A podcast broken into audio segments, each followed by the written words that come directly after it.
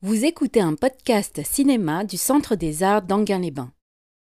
Une des raisons euh, euh, pour euh, lesquelles en fait j'avais envie de, montrer ce film, parce qu'évidemment quand on doit choisir dans la galaxie forte, vous imaginez que le nombre de films disponibles au choix, le nombre de grands films est, très important, c'est qu'il me semble que c'est aujourd'hui un film qui est moins vu et moins connu que certains autres films de Ford.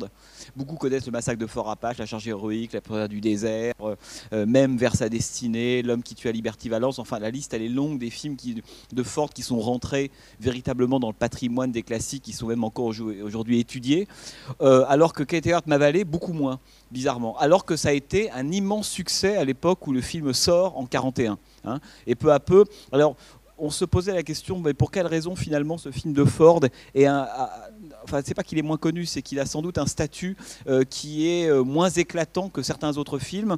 Euh, peut-être parce que euh, euh, d'abord c'est sans doute l'un des films ou peut-être le film le plus le plus mélodramatique de Ford. Là on est vraiment dans un mélodrame pur. hein. c'est que, j'espère que certains d'entre vous ont versé une larme. Ou alors faut aller consulter dès lundi, quoi, parce qu'il y a quand même, mon avis, il y a un problème. Mais c'est vraiment un film, c'est vraiment c'est un vrai mélodrame. Et souvent, c'est vrai qu'on a eu nous du mal en France pendant des années, euh, au moins jusqu'à fin des 50, début 60, pour reconnaître la puissance du mélodrame. Et souvenez-vous de cinéastes comme Douglas Sirk, par exemple, c'est peut-être l'homme qui a fait Mirage de la vie, un des plus beaux films du monde, euh, qui a pendant longtemps été peu considéré par la critique, jusqu'à ce qu'on on se rend compte finalement c'est un grand cinéaste. Et c'est d'ailleurs un cinéaste allemand en l'occurrence Fassbinder, qui avait aidé à la reconnaissance critique de Douglas Sirk euh, en France et en Europe. Bon. Alors, une des raisons pour lesquelles euh, Kate Evert Mavalé est peut-être euh, moins reconnu, il y a sans doute ça, et c'est aussi, euh, à mon avis, une, autre raison, c'est que c'est un film, on pourrait, qui évidemment, comme la plupart des films de Ford, dont il n'a pas écrit le scénario, ça j'y reviendrai, hein, c'est un pur film de commande, et, en- même temps, c'est sans doute un des films les plus justes sur ce qu'est John Ford. Hein. Il disait d'ailleurs lui-même que c'était son film préféré euh, de toute sa carrière. C'est le film dans lequel il se reconnaissait le plus. Si on devait choisir un film fordien, Ford disait bah, c'est Qualité verte ma vallée. Alors c'est intéressant, alors qu'on aurait plutôt tendance à choisir un des films de la trilogie de la cavalerie, un film avec John Wayne, enfin peu importe. Non, non, pour lui c'était vraiment ce film-là.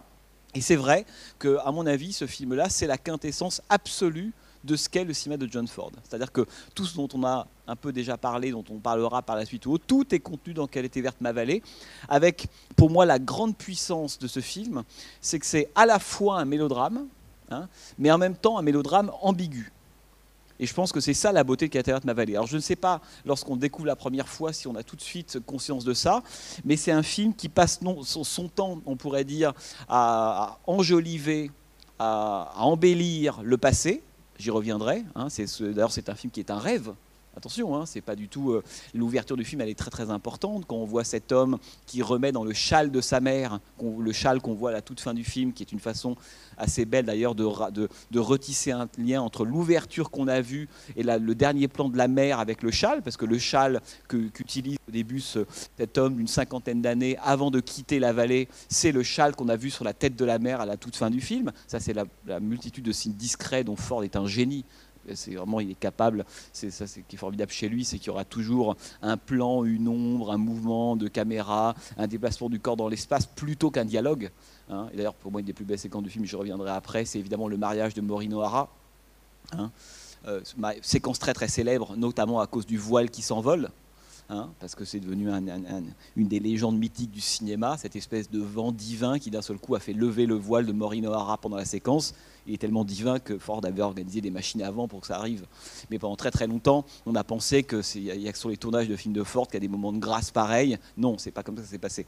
Mais cette séquence, j'y pense là tout de suite. Pourquoi? Parce qu'elle contient, à mon avis, une clé de la mise en scène de John Ford. Parce que c'est toujours intéressant et en même temps complexe de se dire mais qu'est-ce qui fait que c'est un film fordien? Et en même temps on le reconnaît tout de suite. Alors c'est pas uniquement par rapport au thème, effectivement la famille, on, aura compris. C'est pas uniquement par rapport à la vision, euh, on pourrait dire euh, un peu pastorale d'un Éden perdu. Ça c'est un truc typique de John Ford qu'on a évidemment là. Et d'ailleurs Ford a été le plus, euh, le plus nostalgique avec bizarrement les films qui se passent en Irlande. C'est-à-dire que bizarrement la, terre promise perdue chez Ford, c'est plus l'Irlande. En l'occurrence là le qui n'est pas du tout tourné en Irlande, j'y reviendrai, hein, de Kate Ma Valley, ou de L'homme tranquille, un film qu'il réalisera bien plus tard avec John Wayne et Maureen O'Hara à nouveau, euh, plutôt, que la terre promise américaine. Ça, c'est un détail intéressant parce que je rappelle qu'évidemment que John Ford a des origines irlandaises et les puristes auront peut-être remarqué que les chants dans le film qu'on entend sont pas du tout des chants gallois, ce sont des chants irlandais. Et à l'époque, on l'avait reproché à Ford en disant mais qu'est-ce que c'est que cette, histoire? On est au pays de Galles, a priori, ils se chantent tous des chants irlandais. Il lui disait c'est pas grave, ce qui compte c'est l'ambiance, c'est l'émotion. Et il disait moi, quand je vais filmer au Pays de Galles ce film-là, cette famille-là, j'y reconnais ma famille. Euh, Ford était le cadet d'une famille de 13 enfants. Hein. Euh, j'y reconnais ma famille, j'y reconnais l'Irlande, ceux que je connais, etc. Et que ça, se passe au Pays de Galles ou bien, euh, ou, je sais pas, dans d'autres pays ou aux États-Unis ou en Irlande, tout ça c'est pareil. Et donc il assumait complètement non pas ces anachronismes, mais ce que les, puristes un peu, un, peu bornés prennent pour des, pour des erreurs historiques, tout simplement. Et c'est vrai que les chants qu'on entend dans le film sont, évidemment irlandais. Et donc, oui, qu'est-ce que c'est qu'un film de Ford? Et il me semble qu'il y a quand même dans, cette fameuse séquence du mariage de Maureen O'Hara, sur laquelle je reviendrai, parce que pour moi c'est une des plus belles séquences de l'histoire du cinéma. Vraiment, je pense c'est absolument admirable. Et notamment, euh, et cette séquence est admirable. Pourquoi? Elle est admirable, ou grâce à quoi? Grâce à la mise en scène de Ford pas tant ce qu'elle raconte, on le comprend très très bien, hein, on le comprend, voilà, un mariage un peu contraint, forcé, l'homme qu'elle épouse n'est pas l'homme qu'elle aime, etc. Ça oui, sur le papier, ça peut donner le pire et le meilleur. Et là, ça donne le meilleur pour plein de raisons, et notamment pour une idée de génie qu'a Ford, à mon avis. Je ne sais pas si vous vous souvenez de ce moment où on suit donc la sortie de l'église, séquence qui est là pour contraster avec le mariage précédent d'un des fils Morgan, hein, qui justement l'écart crée du sens dans la séquence 2, d'une certaine façon. Parce qu'on a vu la joie, l'espèce d'euphorie, le, le, jeté de riz, les chants de la chorale qui se mettent en place, l'espèce de, joie de tous les individus qui participent, y compris des mariés, et qu'on tombe sur le mariage numéro 2, l'écart est monstrueux. Et on comprend évidemment à la fois l'écart et la douleur de cette femme qui se marie à l'homme qu'elle n'aime pas. Mais l'homme qu'elle n'aime pas, il est là. Et évidemment, il est dans le fond du plan. Hein, vous vous souvenez, on le voit, le, prédicateur Gudifrine, euh, et avec uniquement ce plan, hein, on, voit, voit donc le, couple en train de, partir. Ben voilà, c'est pas très. On pourra d'ailleurs euh, euh, réfléchir ou délirer sur le sens du voile qui s'envole. Pourquoi est-ce que Ford voulait que le voile de la mariée s'envole à ce moment-là précisément? Et euh, donc on la voit qui passe, euh, tout le monde est un peu sinistre, se force à faire la fête. Et dans le fond du plan, qu'est-ce qu'on voit? On voit ce personnage, joué par Walter Pigeon, on le voit sortir de la droite à la gauche du cadre. Il est comme une espèce de silhouette. Il regarde cette femme sans, partir, qui regarde son destin partir. Il sait que, voilà. Et d'ailleurs, il et il en est largement responsable. Hein, c'est ça je suis forte, c'est toujours ça. Le destin, c'est ce que vous faites du destin qui compte. Le destin, il est là, les événements sont là, l'histoire, l'histoire est là. Qu'est-ce que vous faites par rapport à ça? Et lui, il n'a rien fait. Hein. lui, euh, lui, s'est sacrifié. Hein. lui, d'ailleurs, vous avez vu le tout dernier plan du film. Lorsqu'il remonte de Charlot de la mine, il a évidemment une position christique. L'homme, il a, il a tout sacrifié. Mais il a sacrifié pourquoi? Pour rien. C'est ça qui est très très beau dans le film, c'est qu'il n'y a même pas de leçon. Il a sacrifié strictement pour rien. Et donc, on voit à la fin, on le voit lui dans le fond du plan, et uniquement par la silhouette, par son apparition, le fait qu'il est un peu abattu, le fait, qu'il soit mis hors champ, qu'il n'apparaît plus dans l'histoire et dans le dessin de, cette femme, ça c'est une idée, à mon avis, de génie. C'est-à-dire qu'on voit très bien comment un mauvais cinéaste, qu'est-ce qu'il aurait fait? Il serait, au moment de cette séquence-là, allé chercher un plan, ou un gros plan, du visage de Walter Pigeon, pleurant. Euh, et rangeant son frein, oh, c'est terrible ce qui m'est arrivé, la, femme que j'aime s'en va. Ça, un mauvais cinéaste, il aurait fait ça. Hein, on a, D'ailleurs, on, on, est tellement habitué à ce type de mise en scène un peu académique qu'on attend le moment où on va avoir le plan de Walter Pigeon, hein, parce que finalement, le vrai sujet, les deux vrais sujets de la séquence, c'est évidemment elle et lui. C'est un couple. En fait, cette séquence-là, elle filme deux couples. Elle filme elle et son mari, qui lui d'ailleurs a autant de présence qu'un gastéropode. Ford s'en fout complètement. Et là, il le traite comme ça dans le plan. Et pourquoi il le traite comme ça? Parce que ce type-là n'a aucune importance, il ne compte pas. Donc c'est un faux couple. Le vrai couple, c'est cette femme qui est à l'avant-plan et l'homme qui est au fond.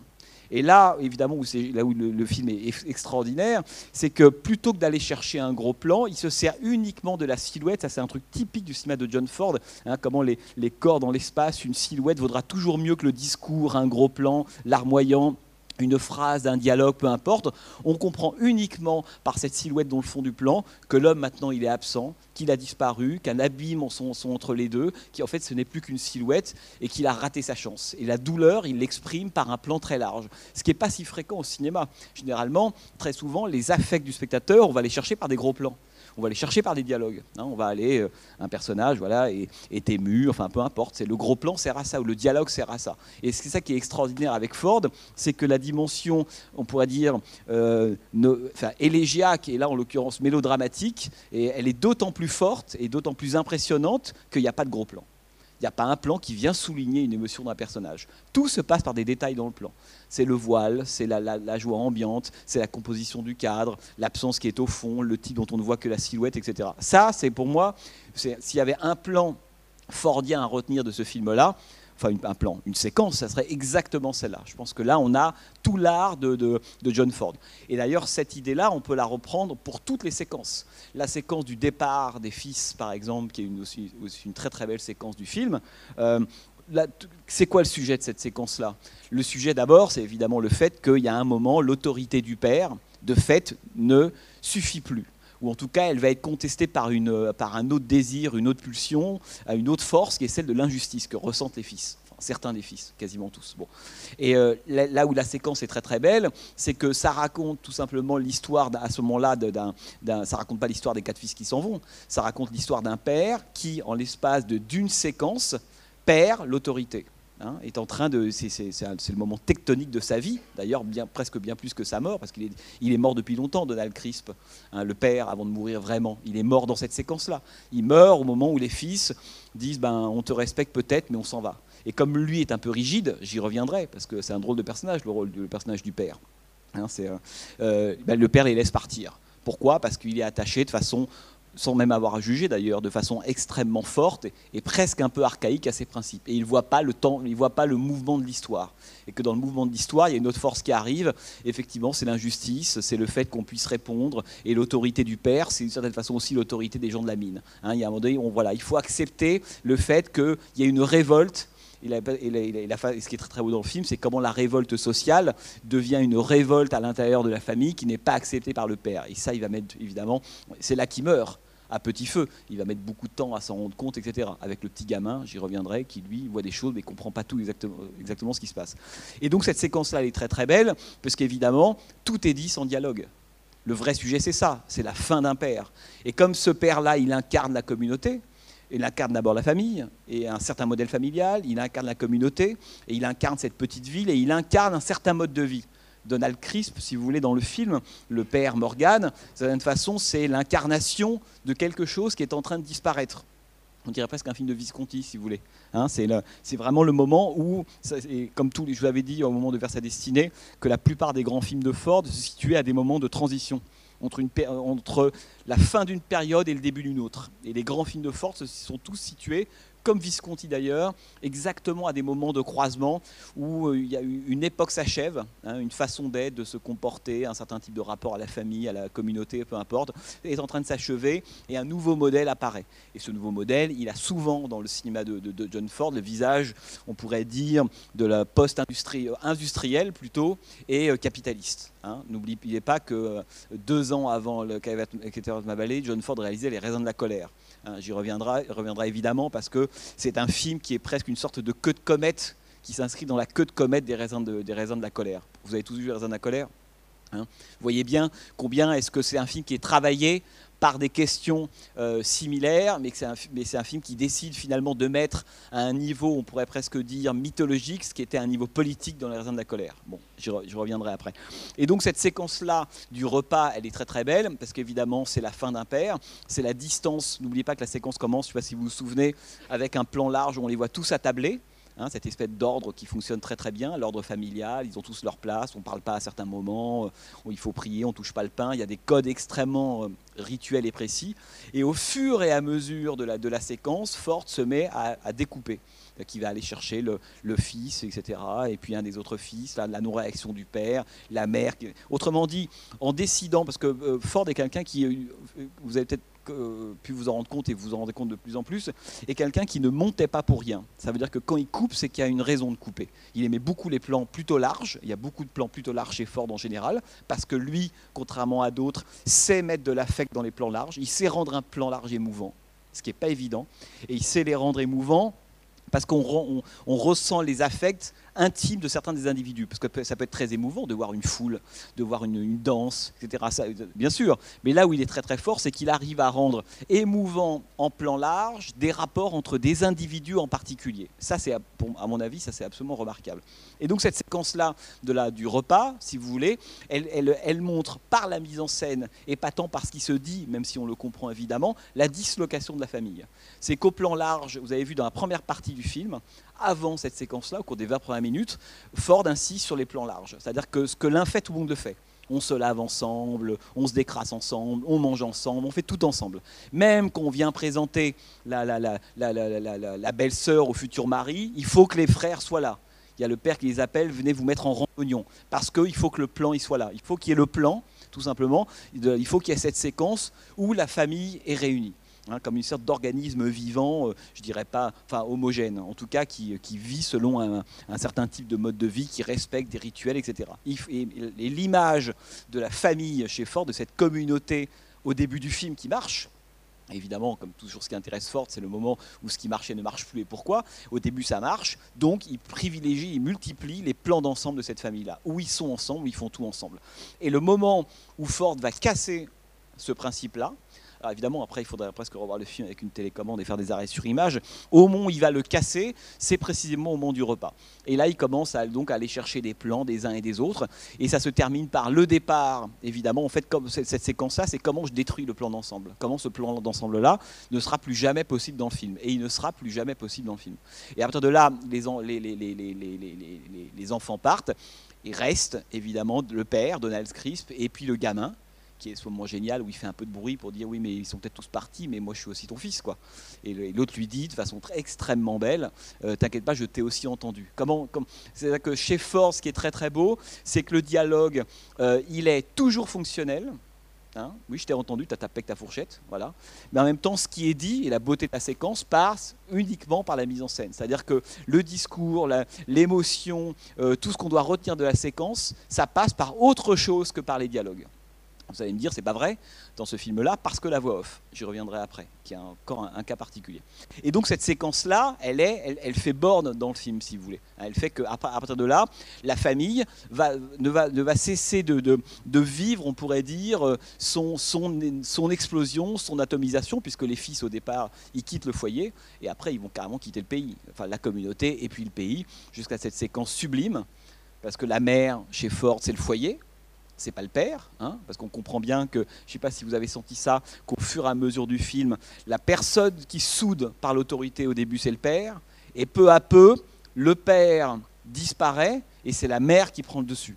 Hein, et la mère devient la nouvelle puissance, on pourrait dire, qui permet que la, famille, tout en étant ventilée, hein, n'implose pas littéralement. Et avec d'où cette séquence très très belle où elle prend l'espèce de carte et puis elle dit bah voilà, euh, ils sont peut-être tous à attendre de, de, miles de chez moi. On comprend qu'ils sont éclatés dans tous les coins du monde, mais ils sont reliés par la même étoile et ce qui veut dire que la même étoile c'est moi. Moment extrêmement beau, toujours très très poétique, magnifique. Enfin, je sais pas ce que vous en avez pensé. Non, ça vous a laissé froid, vous, rien.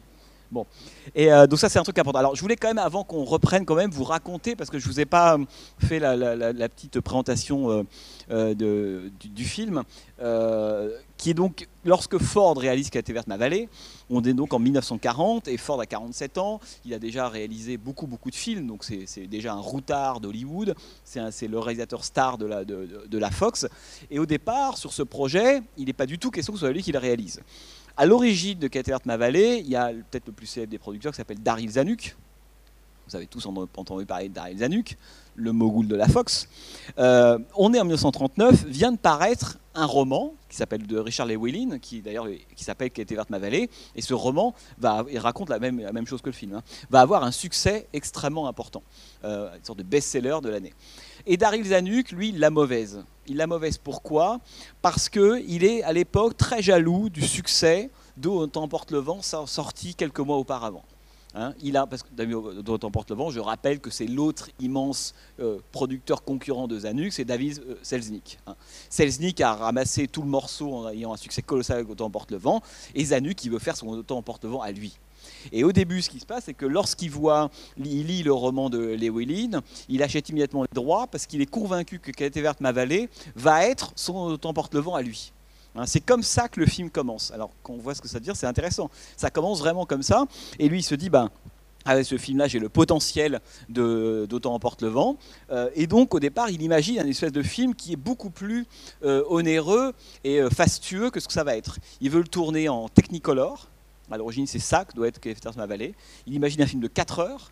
Hein, un espèce de film qui a coûté des dizaines de millions de dollars, qui est vraiment sans doute le plus cher, le film le plus cher de l'histoire de la Fox. Et donc voilà, il, donc il a beaucoup beaucoup d'argent. On va aller tourner au Pays de Galles. C'est ça l'idée au, début. Euh, et, donc, il, demande à un scénariste qui s'appelle Philippe Dune, un scénariste assez connu à l'époque, de travailler sur le scénario de, de vallée. Tout ça se fait.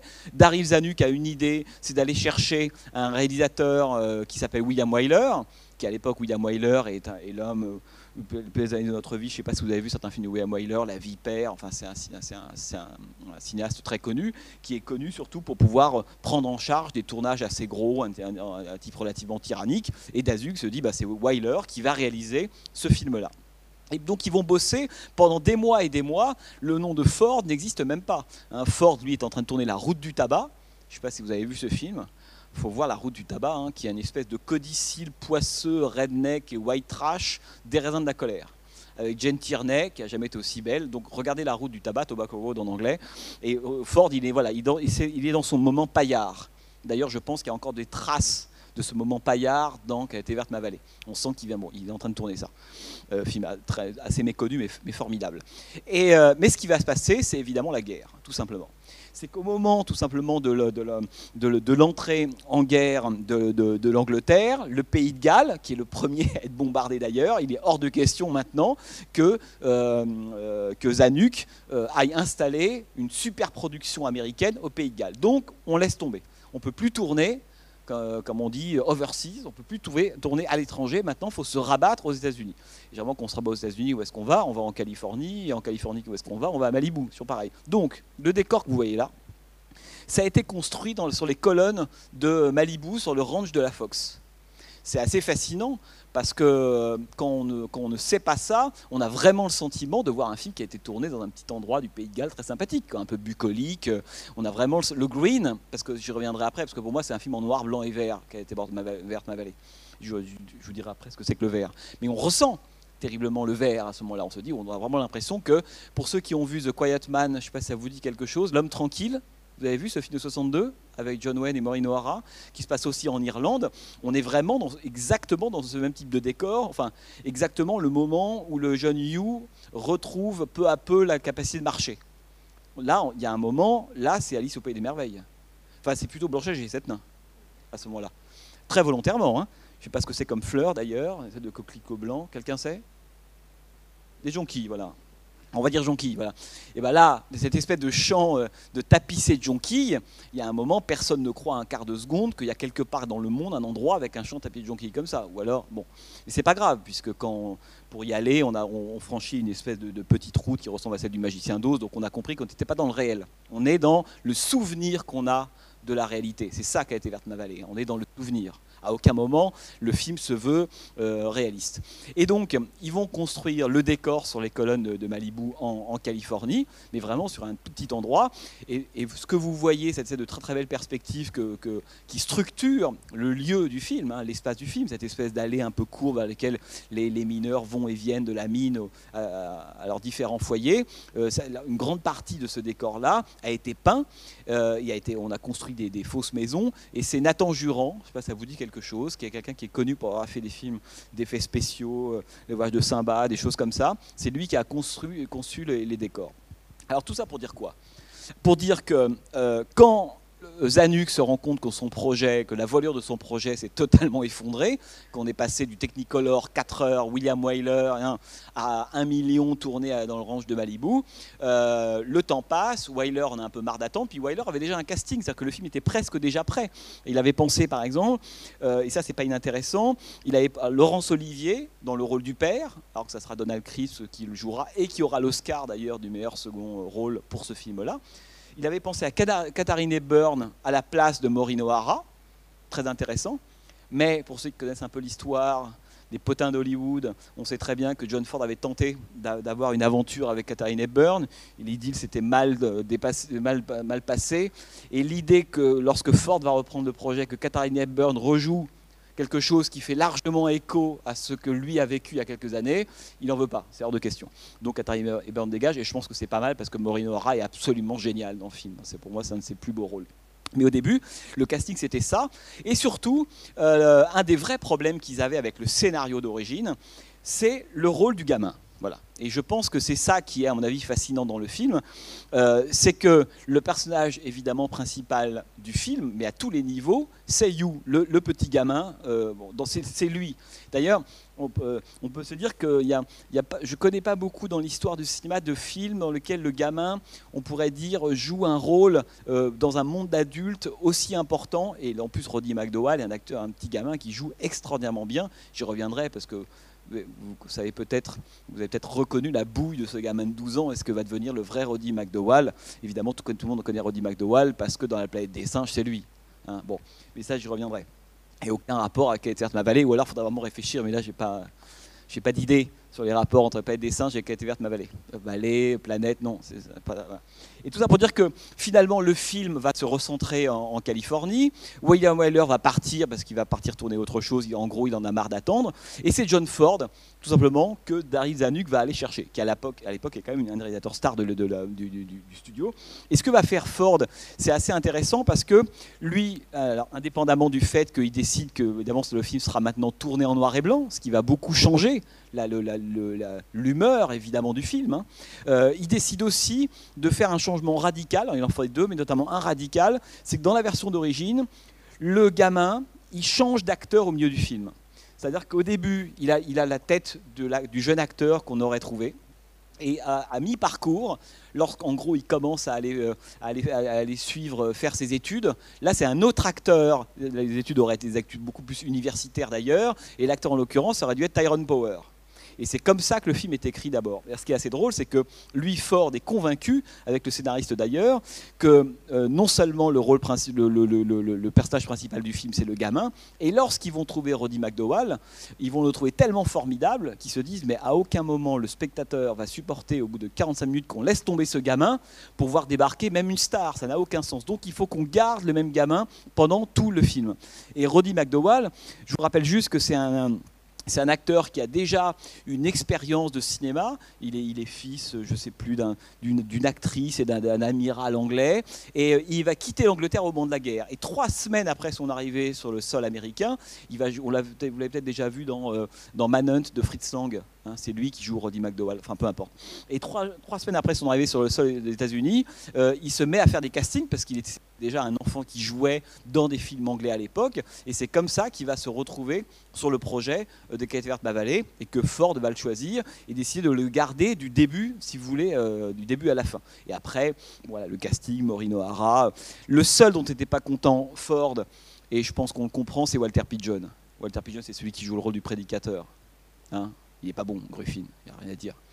Il n'est pas bon parce qu'il ne, joue pas sur le, il ne joue pas sur un registre fordien. Il en fait trop. Dès qu'il est cadré, il en fait trop. Il n'est pas bon. Bon, c'est comme ça. En même temps, c'est une sorte de. C'est, le problème à l'époque, c'est la seule star dans le casting. Morino Hara débute quasiment.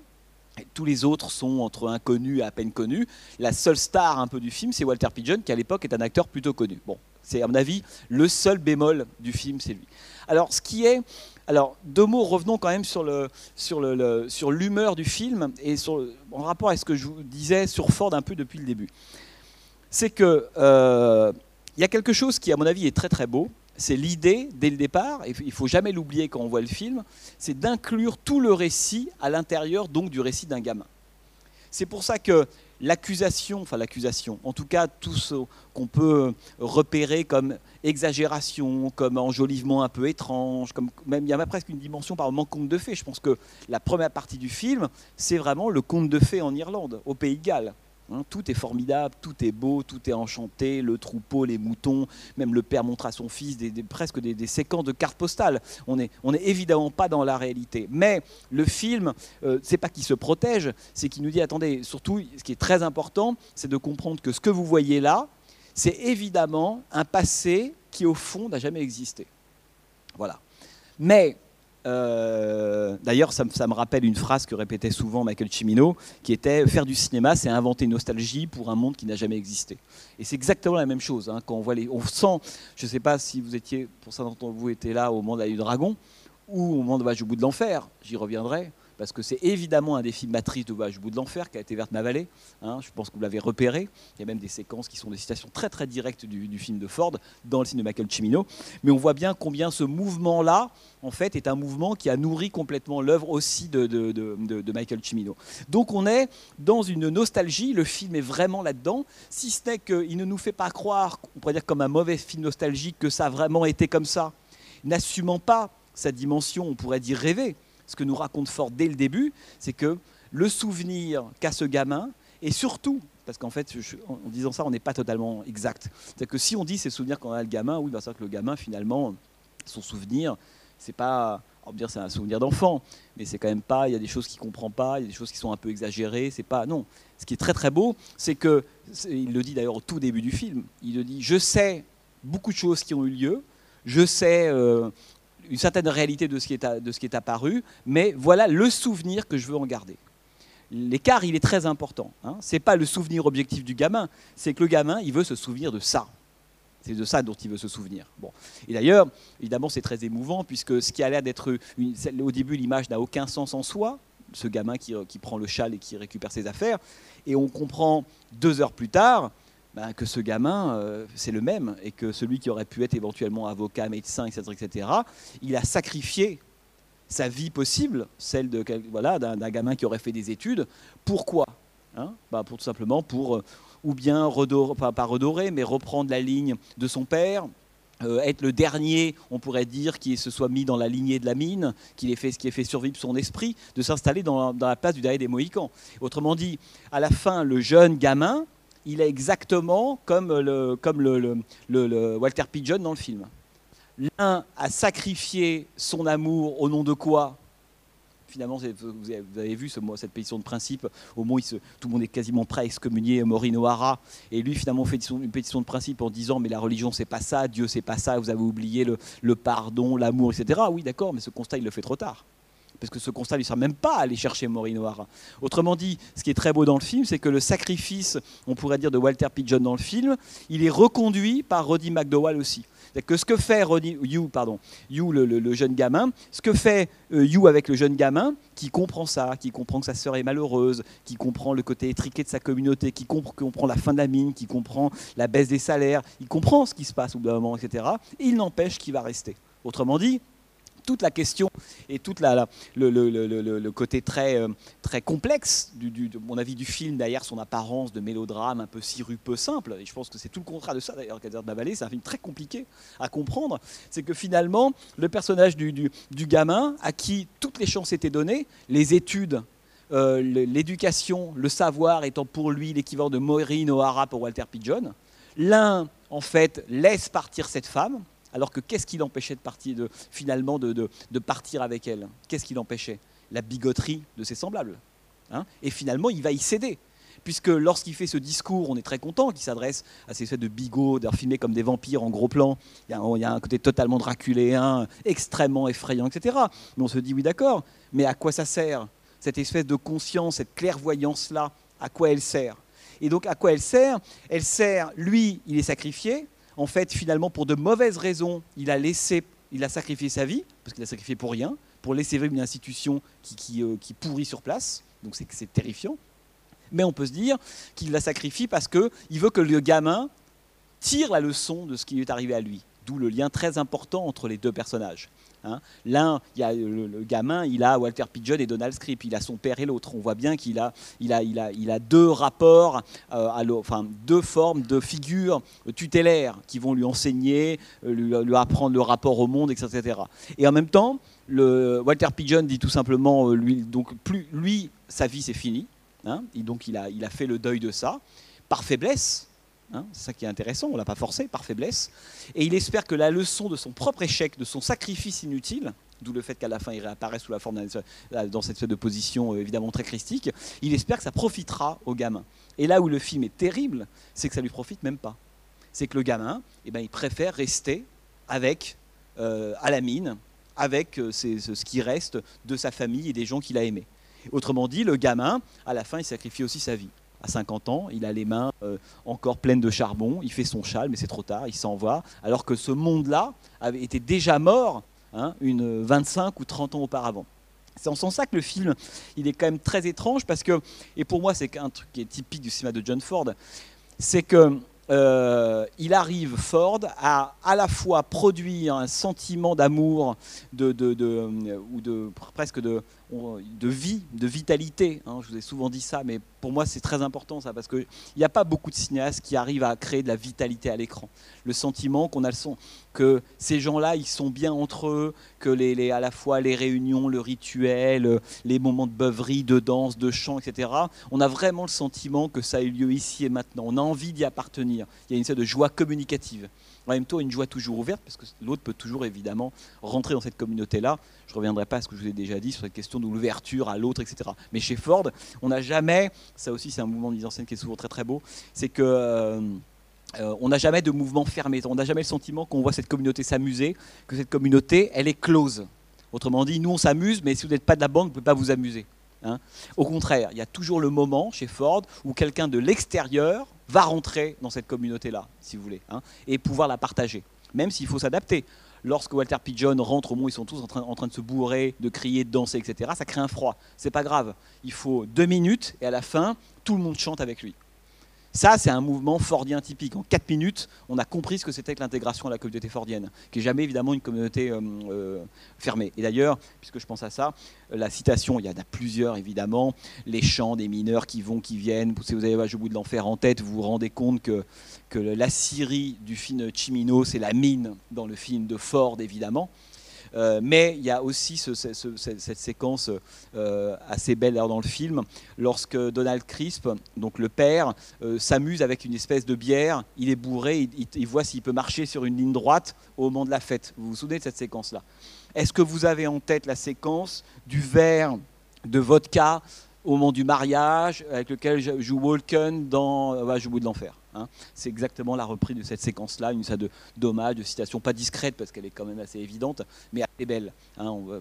c'est pour ça que je vous en ai pas parlé à l'époque de joue de l'enfer parce que je voyais que vous, je voulais que vous voyiez l'original de cette séquence-là. C'est celle-là. Bon.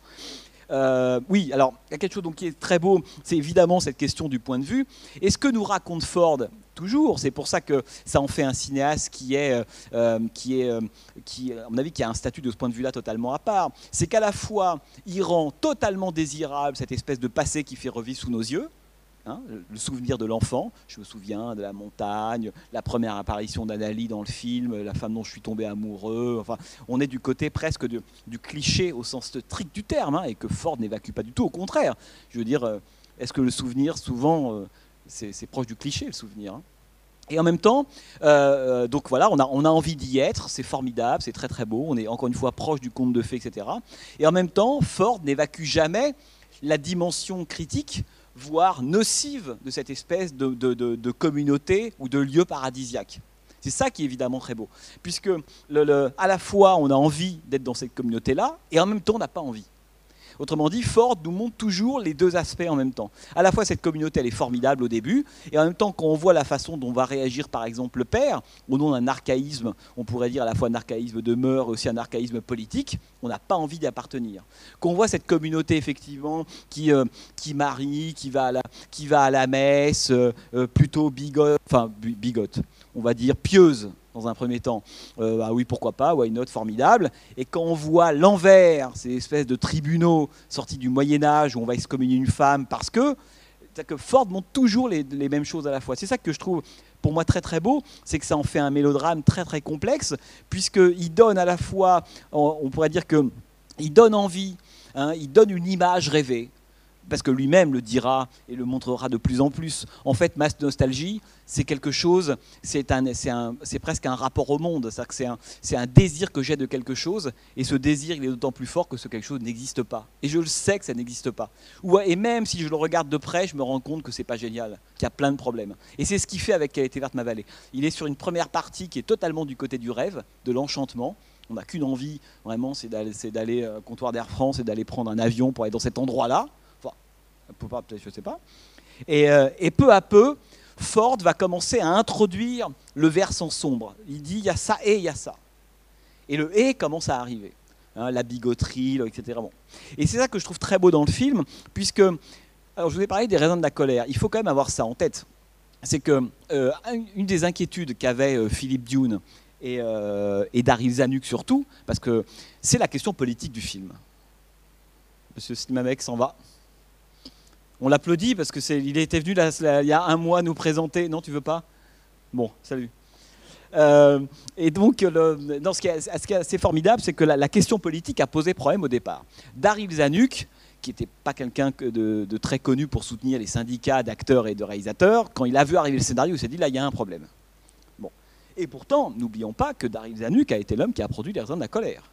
Hein, la colère, qui est l'un des films les plus progressistes, les plus, les plus audacieux dans l'Amérique de la fin des années 30, début 40. Parce que quand vous, le mot socialiste que vous entendez là, aujourd'hui tout le monde s'en moque, mais à l'époque, c'est des, des, mots arrachés de haute lutte. La question socialiste, communiste, rouge est quelque chose d'extrêmement sensible dans l'Amérique de l'époque. Évidemment, le, tout ce qui, le soupçon d'appartenir ou de défendre des idées communistes ou socialisantes, euh, c'est quelque chose qui vous met du côté du diable. Hein, il faut avoir ça évidemment en tête. Et quand Darius Zanuck voit arriver le scénario, il dit bon, on nous refait le coup des raisons de la colère. Parce que la première version du scénario était une version qui était beaucoup plus politique que ça. Autrement dit, il y a deux histoires en une. Vous le sentez dans Quête verte ma vallée.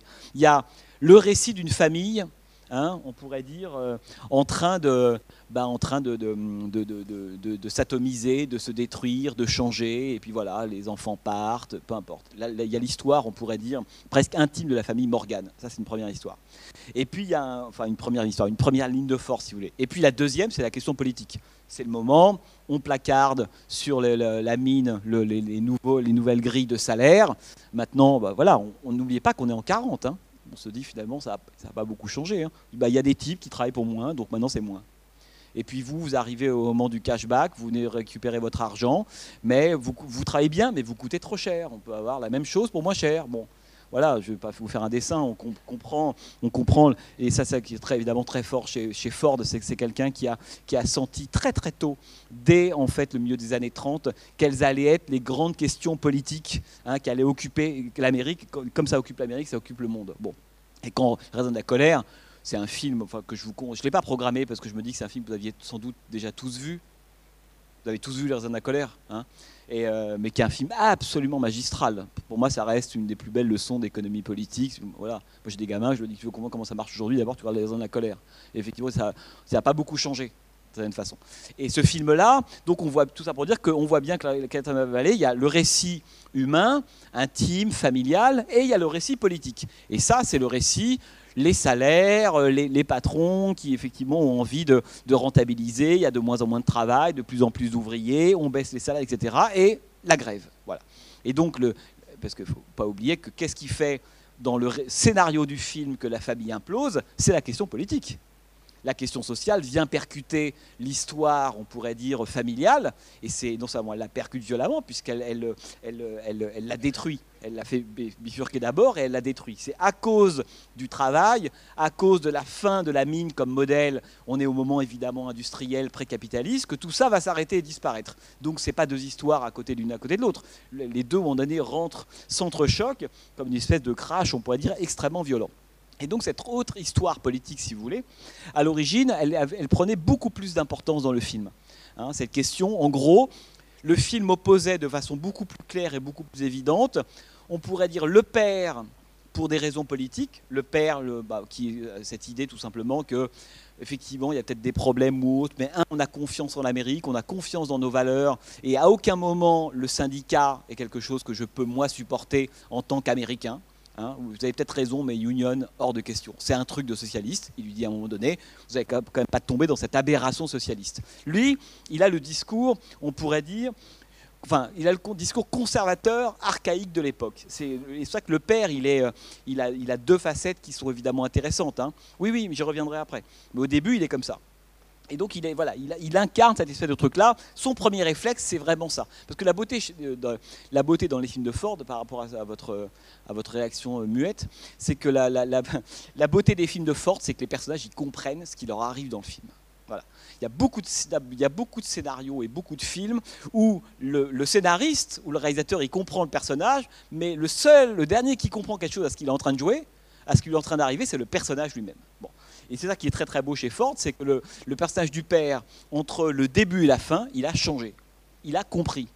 Et ça, c'est pour moi cette espèce, de, cette capacité, on pourrait dire, qu'ont les personnages à, à, à, prendre conscience de choses, d'une façon, à s'éveiller à la chose politique, qui est Tom Joad. Tom Joad dans La Zone de la colère, il arrive, pour ceux qui ont vu le film, il arrive dans le film comme un type qui n'a aucune conscience politique, qui comprend pas grand-chose, et il va lui falloir deux heures pour comprendre comment politiquement et économiquement le, monde marche. Et quand il a compris ça, eh ben, il devient le syndicaliste qu'on sait et l'homme qui à la fin dit ben, là où il y aura de la souffrance, je serai, le fameux très très beau discours qui clôt les raisins de la colère, là où il y aura un exclu, je serai là, etc. etc. que c'est l'homme qui euh, a, a, tout simplement s'est chargé d'une conscience politique entre le début et la fin du film. Ça, c'est un personnage fordien typique. Hein et on pourrait d'ailleurs dire de, ça de tous les personnages. Souvenez-vous de John Wayne dans La première du désert que j'aurai pas l'occasion de vous montrer malheureusement, mais John Wayne au début de du désert, c'est une horreur pour ceux qui ont quand même le, le 57. Hein. Je parle toujours en temps réel. Hein, euh, c'est un personnage qui est terrible, qui est totalement buté, euh, un, peu, rustre, euh, misogyne, raciste évidemment, etc. Et à la fin du film, eh ben Ford, John Wayne l'a compris il a compris que le monde, finalement, euh, que lui veut défendre coûte que coûte, il a disparu. Donc qu'est-ce qu'il fait? Il s'en va d'un profondeur de champ. Il dit ok, on peut fermer la porte sur moi parce que finalement, moi, j'incarne le passé. Alors qu'au début du film, il pense qu'il est le présent, qu'il a encore une chance de s'imposer. On va chercher des Indiens, etc. etc. Au bout de deux heures, bah non, c'est fini, effectivement, j'ai compris, ça marche pas. Et puis, euh, au début du film, il pense que on est noir ou on est blanc on est blanc ou on est, ou on est indien, que le métis, que l'entre la zone grise, ça n'existe pas. À la fin, il a compris. Et tout ça d'ailleurs, pour ceux qui ont le film en tête, vous l'avez tous vu après du désert de Ford hein? Ça c'est un classique, c'est un film de chevet. Je veux dire, quand je dis l'avoir vu, c'est l'avoir en tête plan par plan, c'est ça que je veux dire. Hein. Et bien l'après du désert, il y, a toujours chez Ford des moments, des séquences où des,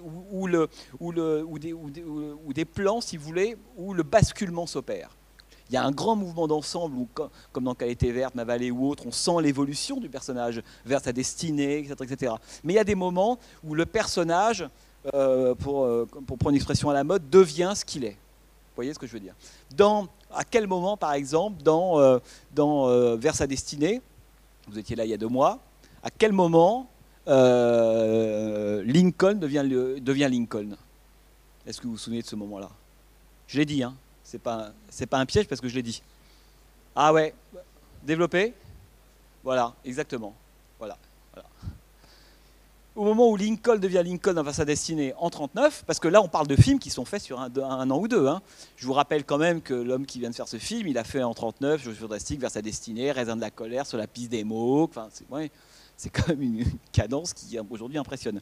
Et effectivement, Lincoln devient Lincoln. Euh, chaque fois, c'est un peu comme les apparitions d'Hitchcock. Il hein, faut guetter ces moments. Enfin, ça peut être un peu au début, au milieu, à la fin, etc. Là, c'est plutôt à la fin. Il vient de gagner le procès. Il ouvre la porte. Évidemment, grande euh, élégance de Ford, pas de contre-champ. Hein, on, dit, bah, entend la foule, oui, on va pas avoir 25 gueules hilar, on a compris, c'est pas ça qui compte, c'est l'idée. Ford, Ford il filme des idées, et à ce moment-là, on entend évidemment la foule, et, Lincoln devient le corps des autres. Voilà. Et, c'est là qu'il peut, euh, prétendre incarner, autrement dit, il devient une figure qui est plus forte que lui-même. Et c'est avec ce poids qu'il repart sur la montagne. Tout ça pour dire que Lincoln, le petit avocat de l'Illinois qu'on voit au début un peu russe sur son âne, etc., qui coupe la bûche, machin, il devient le Lincoln qu'on connaît, et à juste titre par rapport à tout ce qu'il fera évidemment ensuite, y compris la loi contre l'esclavage, etc., la guerre de sécession, tout ça, il, devient Lincoln à ce moment-là. Dans euh, D'après du désert, John Wayne, il devient Ethan Edwards, enfin il devient le mythe qu'il est devenu dans l'histoire du cinéma et dans l'histoire de l'Amérique, ce qui permet la dernière séquence du film. La dernière séquence du film, lorsque John Wayne arrive avec Debbie dans ses bras et l'offre la rend à sa famille. Et souvenez-vous, j'en ai déjà parlé de cette séquence, qu'est-ce que je fais, je rentre, je pars, etc. Et comme il a tout compris, il repart il ne va pas rentrer. Ça serait grotesque qu'il rentre. Il repart. Et c'est à ce moment-là qu'il qui devient Ethan Edwards, mais il est devenu juste avant. Il est devenu à un moment extrêmement précis, lorsque Debbie court vers lui au moment de la séquence de, la, séquence des collines, vous savez, lorsqu'elle revient du camp indien, etc., etc. Elle court vers lui et John Wayne va la prendre dans ses bras. Alors si vous regardez cette séquence, alors c'est une séquence qui a été reprise dans d'autres films, enfin peu importe, mais lorsque il prend là, dans un premier temps débit, premier plan, c'est la femme métisse qu'il aborde, celle qu'il ne peut pas voir fondamentalement, et ça va être très compliqué pour lui. Et quand il la soulève, cut, et là, raccord sur le moment où Debbie rentre dans le plan, c'est la petite fille que Ford est en train de filmer. Vous comprenez ça? Et c'est à ce moment-là que le Ethan Edwards, un peu raciste, un peu mais bloqué, c'est-à-dire l'homme qui n'évolue pas, qui ne comprend pas, qui reste figé, le conservateur, l'archaïque au sens strict du terme, c'est à ce moment-là qu'il devient l'État d'Edwards mythique qui va se, disparaître et se réifier à la fin des, des du désert. Et là, on a la même chose, si vous voulez, dans, dans, dans, dans, dans ma vallée l'évolution hein, du personnage de Donald Crisp, et on pourrait même en citer beaucoup d'autres d'ailleurs, sont des évolutions qui se jouent toujours à certains moments où le personnage devient, si vous voulez, ce qu'il est. Et moi, ce que je trouve très beau, alors je ne sais pas si vous avez cette, euh, cette impression, c'est que l'idée que le film soit un film, enfin quand je dis nostalgique, c'est que c'est un, un film qui passe son temps à, dire, mais euh, Ford lui-même en tout cas, finalement, je rêve de quelque chose j'en ai besoin, mais ce quelque chose, au fond, n'existe pas, n'a jamais existé, et ne devrait, et ne doit pas d'ailleurs exister. C'est pour ça qu'il possède une telle force, on pourrait dire, conte de fées, d'une certaine façon. Hein, ça, c'est un truc important. Bon, euh, il y a un truc que je voulais vous terminer sur la question du politique, c'est qu'évidemment, euh, il y a donc, euh, oui, parce que j'étais parti sur cette question de la conscience politique, mais à l'origine, le scénario est beaucoup plus axé sur les luttes dites les luttes sociales. Hein. Euh, les, garçons restent beaucoup plus longtemps, ils ont des débats politiques entre eux, etc. Et c'est évidemment euh, Daryl Zanuck qui a demandé, parce que pour quelle raison L'homme qui a fait les raisons de la colère, qui était déjà un film sacrément hardcore au niveau politique dans l'Amérique de 39, euh, c'est l'Amérique de 39, elle a changé par rapport à la fin, à la fin 40. C'est que l'époque, le moment de la guerre, la déclaration de la guerre, etc., a, selon Daryl Zanuck, et c'était pas totalement faux, changé l'humeur du peuple américain. C'est-à-dire que maintenant, c'est le moment de souder. On va partir en guerre, Hein, il va y avoir Pearl Harbor et il y aura la bataille de Midway. C'est le moment de l'entrée évidemment en guerre des, États-Unis et que la conviction de Daryl Zanuck, c'est que autant au moment des raisins de la colère, euh, des, années après la dépression, le, peuple américain peut entendre un film comme Le raisin de la colère, autant on pourrait dire à l'aube de la guerre, c'est pas ça qu'il faut faire. Ils peuvent pas entendre ça. Et Daryl Zanuck est convaincu que si le film est trop axé sur le récit politique, comme ça a été le cas dans Le raisin de la colère, ça va être un un, échec colossal. C'est pour ça qu'il en reste des traces. Et d'ailleurs, je pense que ce que raconte le film reste toujours aussi fort, parce que Ford, étant évidemment très malin, à plein de moments, remplace ce qui pourrait être euh, du, dialogue ou du discours, c'est la force de Ford évidemment, par des plans par des images, hein, par, des, sensations, par des motifs qui font que la, dimension politique, elle est toujours là. Mais quand même, hein, le maximum de la discussion politique, c'est le moment, c'est les deux moments, souvenez-vous, hein, c'est lorsque les fils rentrent, ils commencent à discuter sur le pas de la porte, ce qui est déjà une forme de subversion euh, importante pour le père. Et là, on se met à parler, euh, non, on va faire ça, le, rituel est cassé, on devrait déjà prendre notre douche, on devrait déjà en train d'enlever le charbon, etc. Et là, il y a quelque chose qui commence un, tout petit peu à, sortir des clous, parce que n'oubliez pas que c'est quelque chose d'évidemment très très important. Hein. Chez Ford, ce qui intéresse Ford évidemment, c'est le rituel de la famille, de la cavalerie, etc. Ça l'intéresse parce que lui, il a toujours été fasciné par ça, pour plein de raisons sur lesquelles je n'ai pas le temps de revenir, mais c'est quelque chose qui le fascine, qui l'intéresse. Il aime, on pourrait dire, la beauté de, des rituels de la communauté, mais euh, il en connaît évidemment aussi, il en montre aussi les limites. Hein. et à ce moment-là, les, quatre fils commencent à mettre, à mettre en péril ça. Et ça va aller très très vite, puisque le départ de la table, à, plusieurs, hein, vous avez vu, à, plusieurs moments, le père tente de ramener ses fils à l'ordre archaïque, et les fils leur disent non, non, le monde est en train de changer. Hein. maintenant, bah, l'injustice, etc. Ton, ton modèle ne suffit plus à régler tous les problèmes. Autrement dit, on comprend à ce moment-là que ce qui a été, dans le cas du personnage du père, quelque chose qui soudait la famille, de cette façon la rendait forte, va à ce moment-là du film l'affaiblir. C'est ça qui est très beau chez Ford. C'est qu'il ne nous dit pas c'est pas immuable, non. Ce qui était fort à un moment va devenir, enfin, ce qui était, un, ce qui était un, on pourrait dire un élément qui permettait de renforcer, de souder, peut, à cause du mouvement de l'histoire, du changement de l'histoire, de la politique, etc. Et n'oubliez pas que Ford a toujours été quelqu'un, comme je disais tout à l'heure, qui s'est placé au, centre de changements sociaux, politiques. L'histoire, elle change. Le cours de l'histoire fait que les individus changent. Hein. Les abrutis dans ces films, c'est ceux qui ne changent pas. Le, héros fordien, pour revenir à mon histoire de héros fordien, mais sous cet angle-là, si vous voulez, le héros fordien, c'est celui qui sait tirer la leçon de l'histoire. Ou alors, il disparaît. C'est peut être très très beau aussi. Hein. Dire, et la disparition peut être aussi une forme de leçon. fin de la prisonnière. J'ai compris, donc je m'en vais. Voilà, d'accord. D'autres peuvent comprendre et rester. Et ce qui est évidemment très beau, dans la, à mon avis, dans, dans la qualité verte ma vallée, c'est cette espèce de, le, de c'est la façon dont la première partie du film, je dirais les 20 premières minutes, avant le tract, d'ailleurs la musique d'Alfred Newman qui vient signifier que là, le premier hiatus dans euh, Blanche-Neige et les sept arrive. Hein, le tract. Vous voyez, là, effectivement, comment, le film va, euh, euh, va s'organiser avec ces deux forces totalement différentes le trac, capitaliste, syndicat, etc., etc., et Bambi avant. Comment est-ce que ça marche les deux Et c'est ça que ça raconte le Catherine de ma vallée. C'est qu'à un Bambi, il rencontre les Union, quoi. il rencontre Tom Joad. Et là, on voit comment le, le, film évolue. Et évidemment, lorsque le, le, tract arrive, tout ce qui était jusque-là présenté sous un jour, euh, on pourrait dire positif, mais plus que ça, encore une fois, à la limite de, presque de la carte poste, de l'image d'Épinal, plus précisément, Ford va tout reprendre mais en montrer aussi l'envers. Ben, le, mariage, le prêtre, les cloches de l'église, ben, ça renferme aussi des moments d'excommunication absolument terrifiants. Le mariage, ça peut être aussi, premier mariage, ça peut être aussi avec des gens qui ne s'aiment pas. Et toutes les séquences, elles riment comme ça par deux, parce que je parlais tout à l'heure des deux mariages, etc. Les séquences sont reprises, c'est-à-dire que le foyer, cette espèce de grand salon, cette grande table dans laquelle ils mangent, euh, c'est magnifique mais s'il n'y a plus personne autour de la table, ça devient totalement anxiogène. Et tout est un double tranchant comme ça dans le film. C'est ça que je trouve génial. D'ailleurs, pour ceux, quand vous voyez la, séquence du départ des quatre fils, ils partent tous. Donc euh, Roddy McDowall euh, donne des coups de fourchette, je ne sais plus, sur son assiette. Et qu'est-ce qu'il filme à ce moment-là, Ford? Vous vous souvenez? Hein? Chant contre chant entre le père et le gamin. Qu'est-ce qui est remarquable dans ces deux plans-là? Cest que, encore une fois, un réalisateur euh, honorable, médiocre, qu'est-ce qu'il fait? Gros plan de Roddy McDowall, gros plan du père qui répond. Non, le sujet du film, encore une fois, c'est dans la mise en scène. C'est pas ce qu'il raconte. C'est pas ta fourchette, j'ai entendu. Oui, bon, ok. Non, ce que raconte Ford, c'est regarder la distance que met Ford hein, entre le personnage qui répond mais qui est au fond du plan.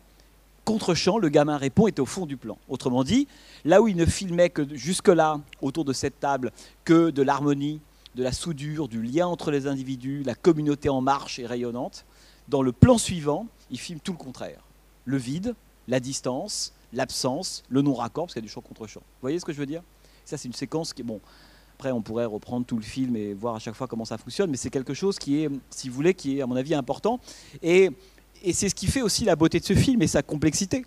Je vous disais tout à l'heure, on parlait de la fin du film, du début du film qu'on ne comprend réellement qu'à la toute fin parce qu'on se dit ah ok d'accord j'ai compris euh, il fait voilà bon cet homme là d'ailleurs sur lequel on passe vite parce qu'on n'a pas d'éléments pour savoir qui il est on voit juste des mains on ne sait pas qui c'est et dès que la caméra passe à travers la fenêtre très belle façon aussi avec le cadre dans le cadre d'introduire l'idée d'un motif d'un tableau on rentre dans une image on rentre pas dans le réel on rentre dans une image qui est présentée comme telle d'ailleurs souvent dite par le gamin enfin le gamin des années plus tard, qui ne cesse de dire oui, c'était comme ça, c'est peut-être pas, mais c'est comme ça que je l'ai vu, je sais bien que, etc. Il est lui-même extrêmement conscient de, ça. Et, euh, d'ailleurs, il y a la fameuse séquence du tract lorsque Walter Pigeon dit mais le gamin comprend pas, dit mais qu'est-ce que c'est que ce truc là Il y a un truc terrible qui vient de se passer. Et l'autre lui dit il y a quelque chose euh, qui vient de, de, se casser et qui ne reviendra peut-être plus jamais. Hein. c'est peut-être un des rares moments on pourrait dire, dans, à l'intérieur du film, il y a le moment où Ford parle très directement. Il dit quelque chose. Voilà, ça pourrait presque être la phrase. Il, sort ça. Mais euh, la séquence du début, on, ne la comprend qu'à la, enfin, on la comprend. On la comprend vraiment à la toute fin. Au début, c'est une image neutre, un peu, euh, voilà, une image neutre, qui n'est pas connotée. Un homme fait son, sa petite valise, on ne connaît pas son trajet, donc on se dit, bah voilà, il était gamin à Et mais à la fin du film, quand on repense à cette image-là, Hein, évidemment, et notamment via cette question du châle dont je vous reparlais, mais pas uniquement, quand on revient, on repense à, cette séquence-là à la fin du film, on la réévalue totalement. Autrement dit, il y avait déjà deux images en une, mais Ford n'en montrait qu'une, parce qu'on ne peut pas comprendre l'image 2. L'image 2, on pouvait la comprendre qu'à l'issue de l'intégralité du film. À la fin, paf, retour, ah ouais, je vois que cette image-là, et d'ailleurs, si demain vous revoyez qu'elle était verte ma vallée, pour ceux qui l'ont découvert ce soir, vous ne verrez plus jamais le film de la même façon au début quand le film s'ouvre, si vous savez ce qui va se passer ensuite, eh ben, l'image du châle avec les mains dedans, elle est à la fois heureuse et triste. Alors qu'au début du film, lorsque le film commence, elle n'est que heureuse. Vous voyez ce que je veux dire? Oui, oui, non, mais je, je, sais bien. Mais ce que je veux dire, c'est que je pense que lorsque vous voyez. Ça, ça c'est une, enfin, une approche. qu'on se le dit intellectuellement. Quand le film commence, c'est la mort, la mère est morte, etc. Vous avez raison, bien sûr que c'est dit. Mais à mon avis, il y a quelque chose qui est typique du cinéma de Ford, c'est qu'il a conscience, en tout cas moi c'est mon, point de vue, que euh, dire les choses, c'est pas ce qui fait qu'on les comprend. Autrement dit, ce qui intéresse Ford, c'est qu'il l'a dit oui, mais est-ce qu'on l'a compris? Et pour comprendre chez Ford, il faut ressentir. Et donc, au bout de deux heures, euh, chez Ford, on ne comprend pas la politique, on la ressent d'abord. Et c'est parce qu'on a ressenti de telle ou telle manière les choses que d'un seul coup, la politique s'incarne, un discours social s'incarne, etc. Vous avez raison, c'est dit au début. Mais c'est dit, mais ça n'a pas de poids. Ça ne, à mon avis, ça ne pèse rien en réalité par rapport à ce, que, à ce que cette phrase va peser, chargée de tout le récit qui va venir. Vous comprenez ce que je veux dire? Donc les deux, c'est pas c'est pas incompatible, mais je pense que la, la, puissance fordienne, c'est-à-dire que cette idée-là, il, a besoin de la construire. Il la balance, mais elle n'est pas construite au début. C'est la mort, tout ça a disparu, c'était les... Oui, d'accord, et alors? Ouais, mais à la fin du film, il a filmé, il a, le, on pourrait dire, le ressenti cette idée-là. Et on la, on la revoit complètement différemment, me semble-t-il. Hein. De n'y avoir vu euh, Voyage au bout de l'enfer et Les raisins de la colère, du coup, je les ai vus. Et j'étais bien content, vous y faites référence à chaque fois. Mais, enfin, d'une, j'ai pas fait le lien. Et les, les, références que vous avez faites, elles sont assez euh, mécaniques et visuelles, mais est-ce qu'elles sont dans le sens aussi? Enfin, le fait qu'il joue avec le verre et tout ça. Enfin, Chimino, il veut dire quoi par le fait de citer Ford, à part qu'il adore Ford? Voilà, alors vous étiez là euh, J'étais pas là. Au... Vous étiez pas là? Donc je vais pas vous répondre non pas parce que ah j'ai si, pas pour envie. du dragon. Ouais. parce que, ah, j'ai déjà parlé du lien entre euh, euh, Chimino. Que si c'est juste, effectivement, je veux dire par là, c'est que si c'est juste pour vous dire, regardez une citation, on s'en fout. vous voyez ce que je veux dire Enfin, ou alors je suis pas, suis pas assez débile pour euh, passer mon way et dire il y a une on s'en fout de la citation. Ce qui est intéressant évidemment, c'est la partie immergée du rapport entre Ford et Chimino. C'est pour ça que dans le cycle, on passe du Chimino, pas uniquement parce que parce que parce que l'un s'est amusé à citer, non, c'est parce que l'un sort de la cuisse de l'autre. Je pense, vous voyez ce que je veux dire, c'est comment est-ce que Chimino est fordien et ne l'est pas, ou, ou s'il l'est pas, pourquoi il l'est pas. Mais c'est euh, voilà, et en plus ça me semblait intéressant dans la, dans la, dans la programmation. D'ailleurs, ça m'apparaît là plus maintenant beaucoup plus qu'au monde de fer, c'est que le passage, le passage par Chimino et, la Qualité verte ma vallée euh, permet d'aller de, Ford à Chimino. Alors, qu'on passe à du dragon, on se dit d'accord. Et puis finalement, après du dragon, de, de revenir à Qualité verte ma vallée, je me dis que finalement, le lien, on le refait aussi dans ce sens-là. C'est qu'on repart euh, un peu à la genèse de Chimino. Surtout que ce film est vraiment une des matrices de Voyage au bout de l'enfer, si vous voulez. Donc, c'est pas que évidemment la citation du, verre, de, vodka. Je pense que les liens entre Chimino et Ford sont beaucoup plus forts que, cette séquence-là. Mais il y a toujours des moments, vous savez, quand les cinéastes aiment certains autres cinéastes, il y a les mouvements de fond qu'on repère, euh, dans le sens où du sang de Ford coule dans les veines de Chimino. Puis il y a le moment où, euh, de toute façon, il va, faire son coming out. Il dit, bon, au cas où vous n'avez pas compris, je vous dis quand même que j'adore Ford. Et alors là, il met cette séquence-là, comme dans la Maison des otages, un film qui réalise des années plus tard, en 90, Desperate Hours. Euh, je ne sais pas si vous avez vu ce film, enfin peu importe. Euh, un, personnage au début se retrouve dans un essai de décor euh, dans, le, l'Utah au bord d'un lac. Elle dépose une voiture, monde contemporain, c'est une avocate, c'est un thriller. Et la voiture, elle est garée juste à côté d'une tombe. Et cette tombe, il y a marqué Nathan Brittles. Bon, Nathan Brittles, c'est le nom de George Wayne à charge héroïque en 48. Bon, il y y a très il s'en fout de Chimino. Chimino le sait. Il sait que ça, c'est comme une sorte de porte-bonheur. C'est quelque chose qu'il fait pour lui-même. Il met Ford à ce moment-là. C'est l'esprit de Ford qui va, qui va et d'ailleurs, le film va le prouver par la suite, mais euh, l'esprit de Ford va, hanter euh, le film qui tourne à Maison des Otages. Mais, en plus, il le signe à un moment. Et en même temps, je dis ça, mais il, faut le voir, ça apparaît très rapidement, etc. En même temps, c'est tellement énorme une fois qu'on l'a vu c'est comme souvent les grands trucs énormes, on les voit pas. C'est ça, être des garpos qu'on a sous les yeux, on le voit pas. Là, c'est pareil, c'est-à-dire que se dit, mais il a osé faire construire une stèle qui est allée poser au bord. C'est gros comme une immobile du visage, mais comme c'est fait par un grand cinéaste, on le voit pas. Et quand on le voit, on dit, ah oui, bien sûr. Mais et donc ça, cette référence dans la maison des otages de Chimino à Ford, elle est extrêmement directe, parce que là c'est vraiment la stèle d'un nom, enfin la renvoie l'idée de la tombe chez Ford, enfin je vais pas commencer à délirer dessus, mais c'est extrêmement direct, vous voyez. Et, euh, en même temps, si, pour le coup, si on la voit pas, c'est pas grave non plus. Vous voyez ce que je veux dire? Le film est fordien, bien au-delà de la tombe de Nathan Brittles dans, euh, dans la maison des otages, vous voyez? Chimino est fordien, c'est pour ça que bon. Et bonsoir j'ai peut-être tout faux, mais je me dis aussi que, en fait, finalement, vous y faites référence. Hein, souvent, Ford, il est, il est très présent dans les gros moments de rupture, etc. Je connaissais pas l'histoire de Roddy McDowell. Je savais que c'était la planète des singes, mais je savais pas qu'en fait, il, avait débarqué d'Europe juste avant. Et du coup, est-ce qu'on peut pas voir aussi à travers le film une forme de la mort de l'Europe, en fait? Puisqu'on l'a dit, hein, la scène du départ, etc., c'est un espèce de linceul avec le personnage qui part, tout le monde est mort, il repart avec le souvenir de quelque chose. Finalement, son rôle à lui, c'est de conserver quelque chose. Or, qu'est-ce qu'on constate? En fait, ils sont tous morts. Les seuls qu'on ne voit pas mourir, finalement, c'est les quatre frères qui partent aux États-Unis. Et c'est euh, Roddy McDowell, dont on sait après, c'est ce que vous venez de l'apprendre, qui vient d'Europe. Donc, est-ce qu'on est, il n'est pas aussi en train de raconter cette histoire-là? Que quelque part, avec la guerre, là, il y a quelque chose qui se passe et que finalement, les États-Unis sont là pour euh, reprendre le relais d'une Europe qui est en train de disparaître complètement. Ouais, alors, ça c'est compliqué. Alors, euh, merci. Euh, non, là où, là où c'est compliqué, c'est que, alors deux choses. La première, c'est que Ford dit c'est le plus autobiographique de mes films. Vous voyez? Donc ça, effectivement, on peut se dire, enfin, on a, on serait enclin à chercher euh, une sorte de, symbole de référence, les, enfants qui partent, c'est lui, ceux qui restent, etc. Pourquoi pas hein, J'entends ça. En même temps, à mon avis, je pense qu'il ne faut, pas avoir euh, ça, oublier ça, c'est que euh, Ford, c'est évidemment un, homme dont, si, vous voulez, la famille est d'origine irlandaise, et c'est quelqu'un qui, la mort de la vieille Europe ne signifie pas que l'avènement de la nouvelle Amérique, parce que ce serait quoi l'Amérique? C'est quoi Parce que ce qui arrive à la mine dans Qualité verte ma vallée, ça arrivera dans les raisins de la colère en plein territoire américain.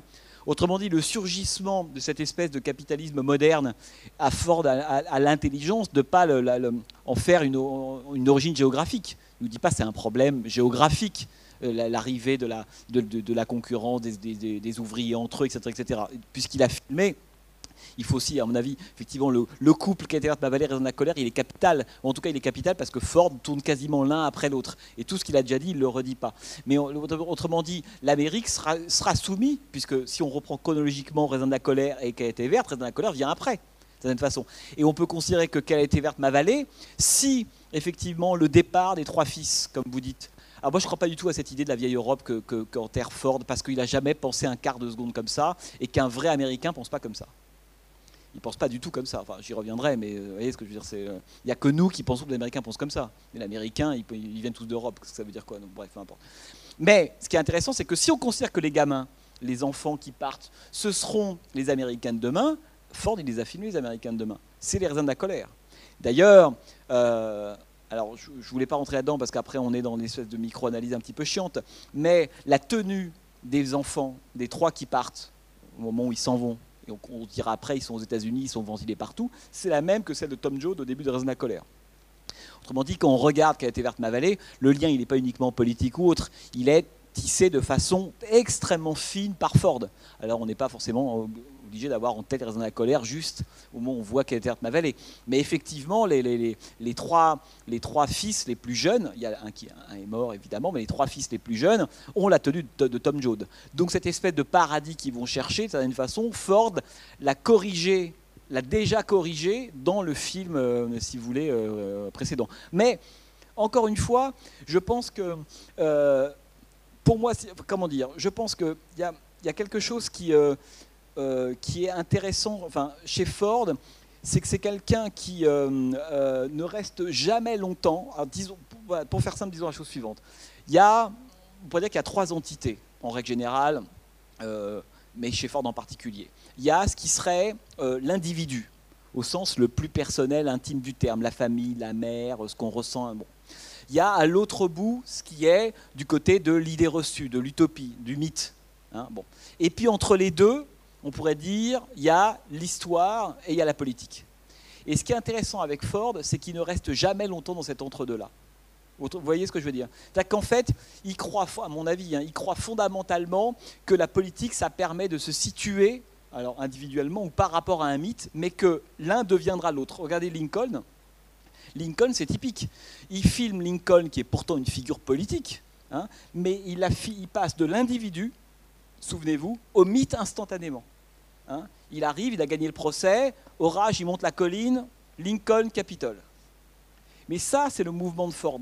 Euh, on pourrait citer comme ça mille exemples, les hommes qui restent coincés à l'intérieur de la chose politique, voyez, euh, c'est pour ça que son rapport au syndicat, il est compliqué parce que Ford a été pendant longtemps considéré comme un cinéaste de droite, droitier, conservateur, puis après, mais, mais, mais par la critique européenne, hein, qui est très, euh, critiqué très violemment pour ça.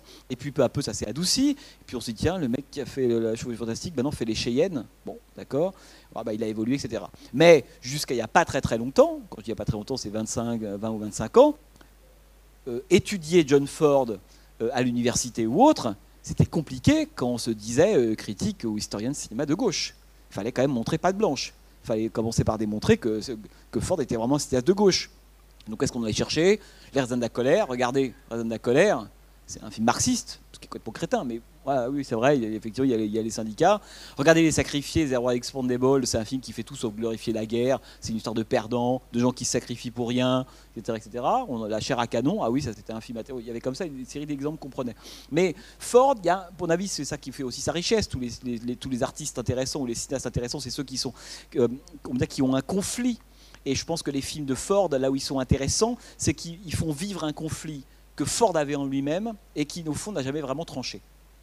Et faire des films, ça lui, ça lui servait et ça lui sert, et ça se voit quand on voit ces films, à réfléchir à un conflit qu'il a au, fond de lui-même. Ce conflit, c'est quoi? C'est au moment de la scène du repas, il est les deux à la fois. Voilà, c'est ça que je veux dire. C'est-à-dire que quand au moment de la scène du repas, il est à la fois avec le père et il est en même temps avec les fils. Il comprend les deux. Il y a la veine, on pourrait dire conservatrice de Ford, le rituel, la famille, la communauté qu'il faut préserver, etc., etc., etc. Et en même temps, c'est quelqu'un qui a pour le coup une conscience politique, qui sait tout ça, qui a été un des premiers à faire des, brûlots sur l'évolution évidemment de la société américaine, de son économie, du capitalisme, etc. Et de la colère reste un des films les plus violents jamais réalisés là-dessus. Il y a aussi cette part chez Ford. Et moi, c'est ça qui me semble évidemment passionnant, c'est que systématiquement, d'abord, Ford est quelqu'un, lorsqu'il aborde un sujet, il aborde son contraire en même temps. C'est ce qui en fait un cinéaste honnête, passionnant, qui évolue ça montre que ce qui montre que le cinéma de Ford y pense, c'est que c'est un cinéma qui a évolué. C'est-à-dire que qu'entre ce que racontent les films de Ford de 35-36 et ce qu'il raconte à la fin des années 50, on se dit bah, le type il a réfléchi, il a évolué. Mais il a évolué euh, personnellement, mentalement, politiquement, il a évolué quoi, tout simplement. Et c'est ça que je trouve évidemment euh, très beau dans ces films. Et dans Qualité verte ma vallée, euh, alors je l'ai pas suffisamment dit, mais Ford, il est, il vous le voyez bien, il n'est jamais d'un camp contre l'autre. Ça, pour moi, très, ça n'a pas de prix.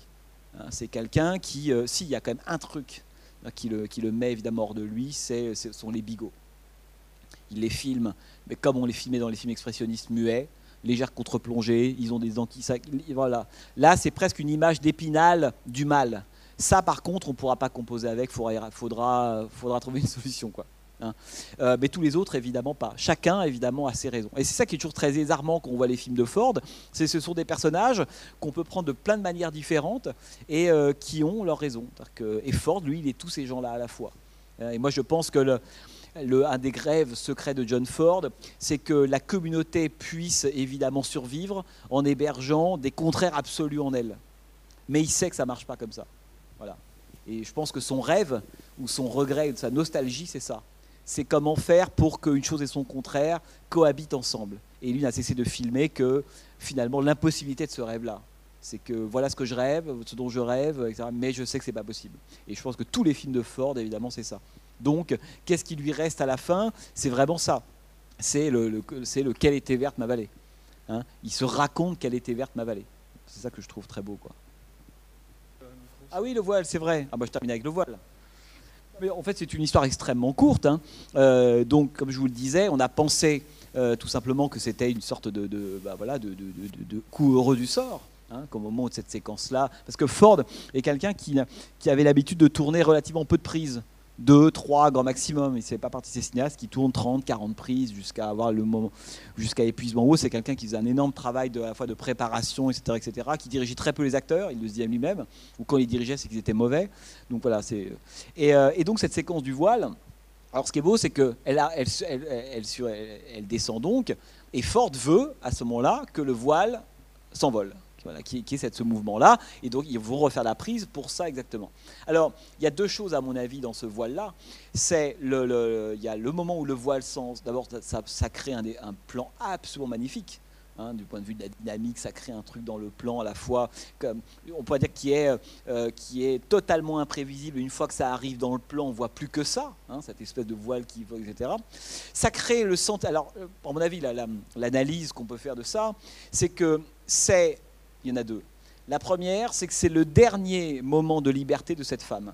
Et d'ailleurs, la preuve, c'est que le voile s'envole, c'est son dernier moment de liberté. Et qui est-ce qui vient rabattre le voile? C'est le mari. La métaphore, elle est limpide. Hein. donc, elle, a eu dix marches de liberté. Après, c'est fini. L'autre, évidemment, euh, euh, vision, euh, lecture qui serait une lecture plus mystique, c'est que son âme s'envole à ce moment-là. D'où le fait que quand Roddy McDowell, Hugh la récupère à la fin dans la maison, une maison, il n'y a que des morts, une maison mortifère. il lui dit en gros, ce qu'il lui dit, on peut traduire très simplement, je te quitte, tu étais un quelqu'un de vivant, généreux, ouvert, je te retrouve, tu es une zombie. Autrement dit, je te retrouve, tu es une mort vivante. Bah oui, parce que la vie est, partie exactement à ce moment-là. Hein. je pense que c'est le moment où euh, l'étincelle de vie de ce personnage disparaît. Après, c'est plus qu'une statue, une poupée, quoi. Oui, oui, bien sûr, bien entendu. Mais parce que ça, parce que ça chez Ford, le voile, les châles, les draps, alors ça pourrait, les tapis.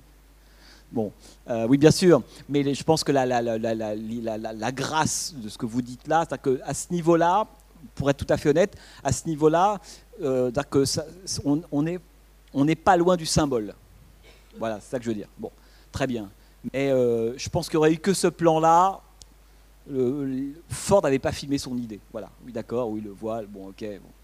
Là où c'est très très beau, à mon avis, le coup du voile au moment du mariage, à ce moment-là précis, alors que l'homme qu'elle aime au même moment et n'est plus qu'une silhouette, est presque un astre mort au fond du, au fond du plan, la conjugaison, si vous voulez, tous ces éléments font vraiment le moment acmé, si vous voulez, de cette idée-là. Hein, parce qu'il n'y a pas que ça. Hein, il y a le mouvement, il y a, tout ce qui s'est passé avant, il y a la, chorale qui chante difficilement, Marie qui enlève le voile, le côté quand même mystique et aérien par rapport à quelque chose qui va totalement, en l'occurrence du, voile ou de l'âme, enfin peu importe, par rapport à ce qui va totalement l'écraser. Et puis la vraie raison de tout ça, c'est l'espèce de, de d'astromore qui est au plan et dont on sent la douleur alors qu'on ne distingue même pas euh, son visage de loin. C'est quand même très fort. Arriver à ressentir comment est-ce que Ford fait ressentir de façon extrêmement proche et extrêmement, euh, on pourrait dire prégnante, euh, quelque chose au fond euh, qu'il ne filme que par la mise en scène et dans le plan puisque le personnage ne devient pas l'incarner. La silhouette suffit. Et d'ailleurs, souvenez-vous quand même de la démarche de John Wayne dans les films de John Ford. Ford a été le seul qui a su tirer parti de la démarche de John Wayne. Hein Parce que je reviens quand même sur cette fin d'après du désert. Je ne sais pas si vous vous souvenez, quand John Wayne s'en va, vous savez, la démarche un peu claudicante de Wayne, qui est caractéristique. Voyez Bon, il n'y a pas tant que ça des acteurs, quand ils se mettent à marcher de dos, il se passe un truc. je ne voudrais pas être désobligeant, mais bon, vous imaginez certains acteurs, il se passe... lui non. Et euh, je ne sais pas si vous vous souvenez, mais je, vous dis ça parce qu'il se peut que j'oublie, je vous en reparle plus. plus. Euh, c'est que lorsque John Wayne retourne, ce qui est devenu donc peut-être la séquence, une des séquences les plus mythiques de l'histoire du cinéma, il part évidemment dans Monument de Vallée et là la porte se referme, générique, etc. Et je ne sais pas si vous vous souvenez, donc on retrouve la démarche de John Wayne qui à ce moment-là s'inscrit comme la démarche mythique de l'histoire de l'Ouest, tout simplement. Et John Wayne à ce moment-là, il fait un geste, je ne sais pas si vous vous souvenez, il prend son bras droit ou gauche, je ne sais plus, et il, rattrape le, coude de l'autre bras. Et il se déplace comme ça. Autrement dit, il n'a pas les bras ballants, dans, le, dans la, la, fin d'après du désert, il a un bras qui tient l'autre, qui se déplace comme ça, qui est devenu la posture typique de John Wayne. Et à l'époque, beaucoup, euh, maintenant, peut-être les gens s'en moquent un peu, mais à l'époque, euh, dans les années 70 ou des, ou des, ou des cinéastes ou des euh, critiques, je pense des gens comme Bogdanovich ou autres, tu allais voir Ford en disant mais pourquoi vous avez demandé à Ford, à, John Wayne de faire ce mouvement? Parce que évidemment, chez, chez, Ford, tous les mouvements étaient prévus. On, ne prenait pas son coude si Ford n'avait pas demandé qu'on prenne son coude. Et donc il le fait, et, il s'était mis d'accord avec John Wayne avant, et John Wayne lui avait dit, écoute, comme ce film-là, il n'était pas bête, John Wayne, il sentait que c'était quand même un film sur la fin de la fin de la fin. Bon. Et la fin de la fin de la fin, c'est la fin de l'espace américain, c'est la fin évidemment de cette ouest, etc. Et c'est aussi la fin du western. Et il dit, bah, j'ai envie, pour, pour ce qui sera, euh, en tout cas dans ta filmographie, le plan qui va être la, la, la, fin du western, hein, j'ai envie de rendre hommage à celui qui a été, on pourrait dire, la première star du western parlant. Et cet homme, c'est Harry Carey, Harry Jr. Et donc, Carey Jr. était connu parce que c'était sa posture favorite. Et donc c'est une vraie. Alors là, on parlait de citation. C'est pas ça, on comprend rien à rien, mais c'est pas grave. Euh, c'est ça qui est beau aussi, faire des choses dont on sait pour nous, c'est important et les gens ne le comprennent pas. C'est pas grave, pour moi c'était important. Et John Wayne, à ce moment-là, avec John Ford, il dit ah, ben, évidemment, surtout que Ford avait tourné avec Harry Carey. Et il tournera avec son fils ensuite, le Harry Carey Junior, le rouquin, celui de, des, des, trois Godfather, je sais pas si vous vous souvenez, hein, du Convoi des Braves, un acteur rouquin qui jouait euh, avec une tête de lune, qui jouait souvent dans les westerns de Ford, et pas uniquement d'ailleurs, c'est Harry Carey Jr., c'est le fils d'Harry Carey qui était le premier acteur du western, première star du western parlant. Et donc à la fin, John Wayne décide de reboucler la boucle, dit oui mais le western il s'en va pas qu'avec moi.